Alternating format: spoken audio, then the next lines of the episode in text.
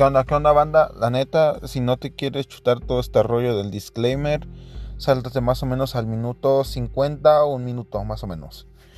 Bueno, antes que nada, estos podcasts están a discreción del oyente, no se recomienda hacer nada de lo que están a punto de escuchar. Está basado en hechos reales y no se ha exagerado nada para con fines ficticios. y no se hace mofa, bueno, no se hace mofa de las personas que fueron víctimas de esta cuestión, ¿no? Y pues ya banda, nada más eso. Y sobres. Comenzamos.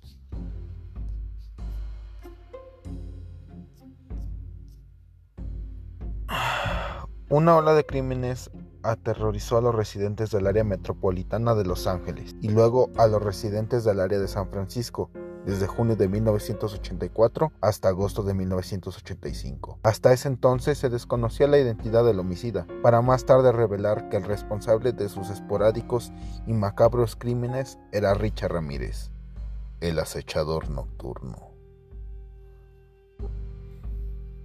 Verga banda. Hoy les traigo el caso de Richard Ramírez, el Night Stalker, acechador nocturno. Y bueno, banda, como siempre vamos a empezar con el contexto de dónde salió este pinche vato loco la verga. Ramírez nació en un matrimonio bastante conflictivo y disfuncional. Su padre, un obrero y ex policía originario de Ciudad Juárez, México, era sumamente violento con todos sus hijos, a quienes propinaba brutales palizas, en especial al propio Richard. Cuando era niño, este quedó inconsciente tras golpearse la cabeza con un columpio mientras jugaba en el parque, lo que provocó que sufriera ataques de epilepsia hasta la pubertad. Su adolescencia tuvo, estuvo remarcada por la relación con su primo Miguel, Mike Ramírez, un boina verne y ex veterano condecorado de la guerra de Vietnam, como nuestro amigo del capítulo pasado de criminología de Charles Whitman. Y aquí menciona algo muy importante, o sea, el vato se pegó en la cabeza con un columpio. Y hay algo en los términos criminológicos que se llama la triada de McDonald's, que antes sí lo tomaban más como un dogma, que, es, que da huevo tenía esas tres. Son tres factores que determinan que una persona pueda llegar a ser asesino en serie en un futuro, ¿sabes? Lo que es orinarse en la cama, tener un golpe en la cabeza, un traumatismo encefálico y piromanía quemar cosas o matar animales. Y este vato ya tenía una de ellas, que era el, el traumatismo craneoencefálico por este putazo que le dieron en él, con el columpio, ¿no? Richard le mostraba numerosas fotografías en las que salía cometiendo crímenes de lesa humanidad, violando, torturando o asesinando mujeres vietnamitas, con sus cadáveres mutilados. Además, Mike le contaba a Richard los escabrosos detalles de sus crímenes de guerra y le enseñaba tácticas para asesinar con sigilo que había aprendido en el ejército. O sea que este primo Mike ya le estaba enseñando a este Richard cómo matar prácticamente, o sea, como lo hacían en Vietnam a la verga. Y todo este cúmulo de influencias que va agarrando este Richard Ramírez, por ejemplo, de su papá que, le, que lo agarraba a putazos, aprendió a dejarse ir por la violencia, por ser impulsivo el vato. Y esto es uno de los factores que más adelante vamos a ver que son determinantes en sus crímenes, que son, se ve que son impulsivos, que lo hace por enojo, por rabia no, odio. Y de su primo está aprendiendo a cómo matar. Más adelante, este Richard, por todas las palizas que le estaba propinando su, su padre, y por unos problemas que más adelante les voy a contar que tenía su, primo Mike, se tuvo que ir a vivir con su hermana y con su cuñado. Pero su cuñado era un...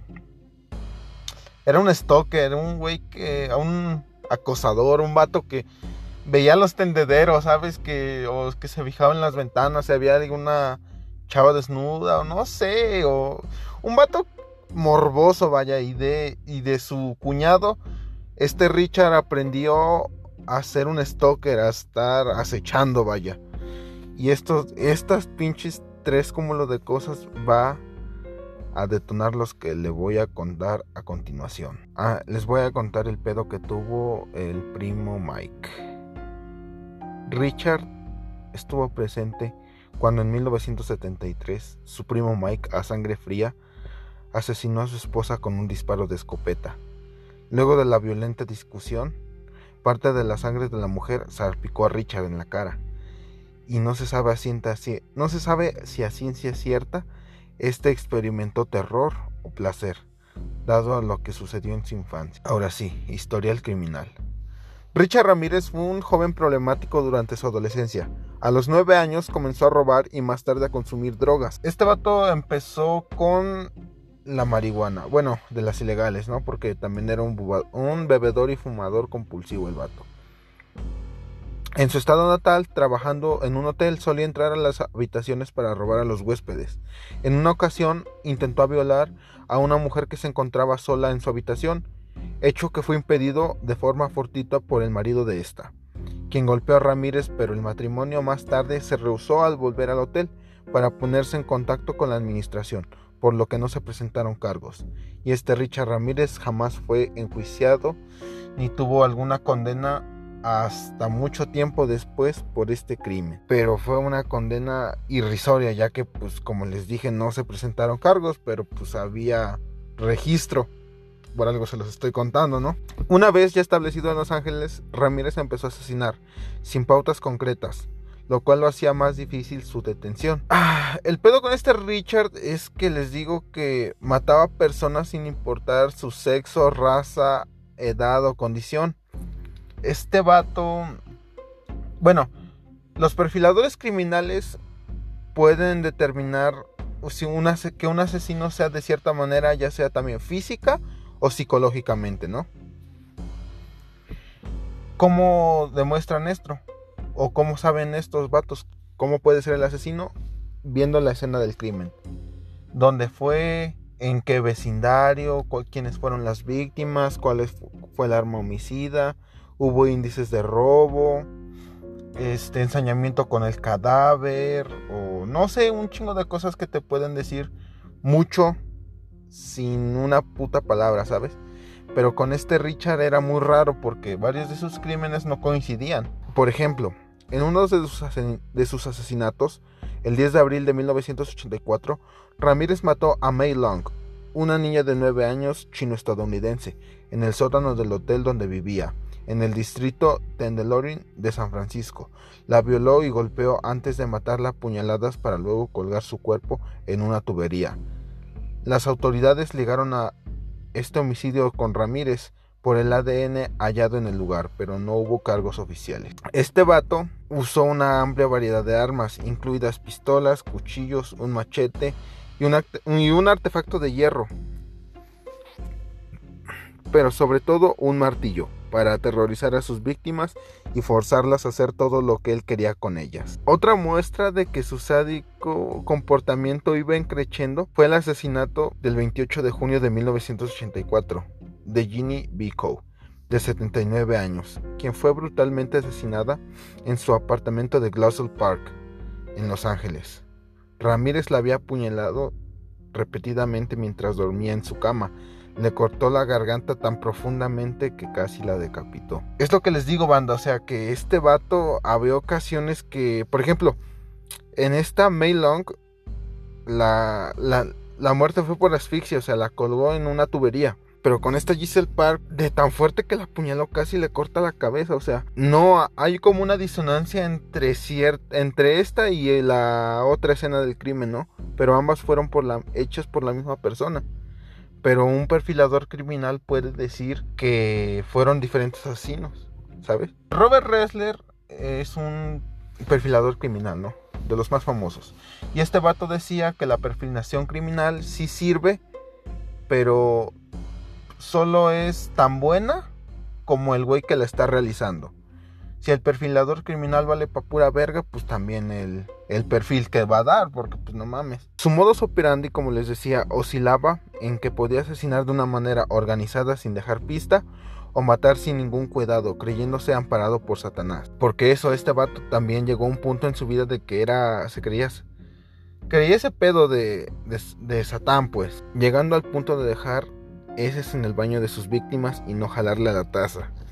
También dibujaba signos satánicos en las paredes, comiendo en la casa de sus víctimas, robándoles el dinero lo que llevaban encima o dejando las armas homicidas en el lugar del crimen. Su juego preferido era salir de casa acompañado por un Walkman, reproduciendo y una y otra vez la canción Devil Inside. Al principio solo golpeaba y violaba, dejando incluso a la mayoría de sus víctimas con vida, pero después se hizo más sádico, como les comenté anteriormente. Por ejemplo, mataba a los esposos y violaba a las mujeres, podía dejar vivo a uno o no, podía robarles o no, o simplemente mataba a todos y se llevaba todo lo que había en la escena del crimen. este vato era así una tormenta de maldad, o sea, un pinche tornado. Llegaba haciendo su desmadre. Pero este estilo de vida no es sostenible y llegó el momento de su arresto. Richard Ramírez fue capturado gracias a su última víctima, la cual sobrevivió al ataque y tuvo la fortaleza de tras ser violada y ver a su marido morir, se asomó por la ventana y vio que Ramírez se fue en una furgoneta Toyota de color naranja y se lo comunicó a la policía inmediatamente.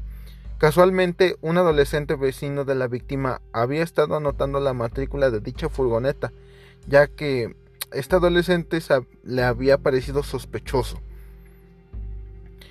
La policía localizó la furgoneta y tomaron las huellas dactilares que estaban en el espejo del retrovisor de esta, dando con la ficha policial de Ramírez en la ciudad de Los Ángeles. El rostro de este Richard se llenó toda la ciudad, o sea, todos los pinches puestos de periódico, kiosquitos o este 7-Eleven que hay allá, este postes de luz estaba la cara de este Richard Ramírez, pero este no se estaba dando cuenta ya que estaba fuera de la ciudad, ajeno a, ajeno a su orden de busca y captura.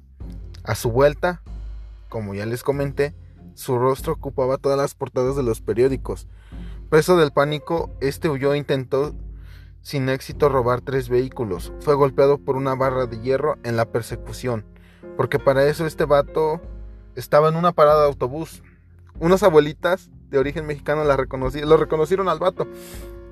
Y un chingo de raza se fue tras de él, o sea, lo iban a linchar al vato.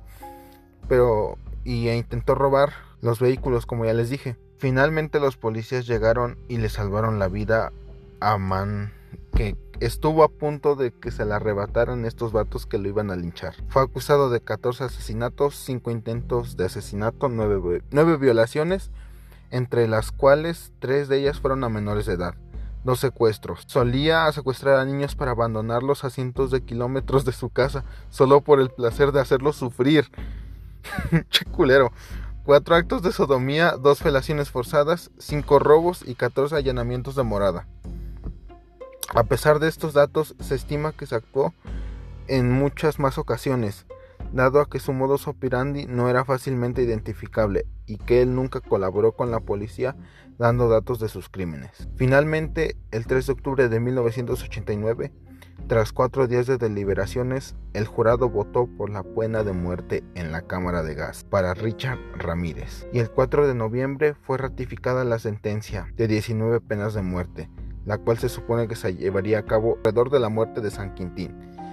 En el 2009 fue encontrado culpable por pruebas de ADN de la violación y asesinato de una niña de 9 años. Pero la pena de muerte no se hizo efectiva para Richard Ramírez, ya que este murió de, de, insuficiencia hepática en el Hospital General de San Martín en Gibran, California, en la mañana del 7 de junio de 2013, a los 53 años de edad. En el momento de su muerte, Ramírez llevaba más de 23 años condenado a muerte y esperando su ejecución por el estado de California. Dado que su matrimonio se deterioró con los años, Diorin Leoy desapareció y nadie reclamó su cuerpo. Por ello, sus restos fueron incinerados.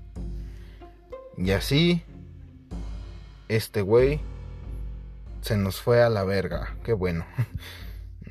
Sale banda quieren un capítulo más de este pedo, ya saben, ahí está mi Insta, sugerencias, todo el pedo, sobre esto.